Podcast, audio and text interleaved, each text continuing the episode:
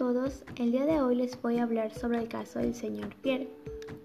Pierre es una persona muy dedicada a su labor, se ha entregado por completo a su empresa, pero su principal problema es que no cuenta con un buen equipo de trabajo. ¿Por qué decimos que no cuenta con un buen equipo de trabajo? Bueno, él nos menciona que los trabajadores no están comprometidos en sus actividades y un claro ejemplo es el gerente de ventas.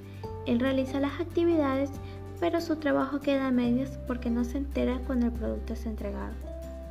La recomendación para este caso es que Pierre no ignore este problema y hable con sus trabajadores, ya que es necesario el compromiso de cada uno de ellos para lograr los objetivos planteados por la organización. El contar con este tipo de empleados comprometidos llevará a crear equipos fuertes y estables, y esto será una ventaja competitiva para que permitirá destacar sobre el resto.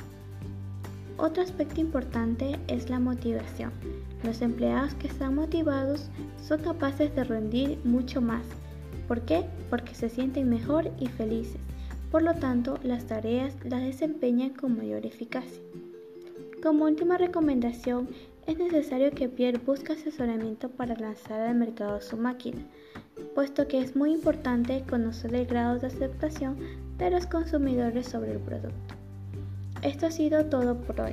Te deseo un excelente inicio de semana. Gracias.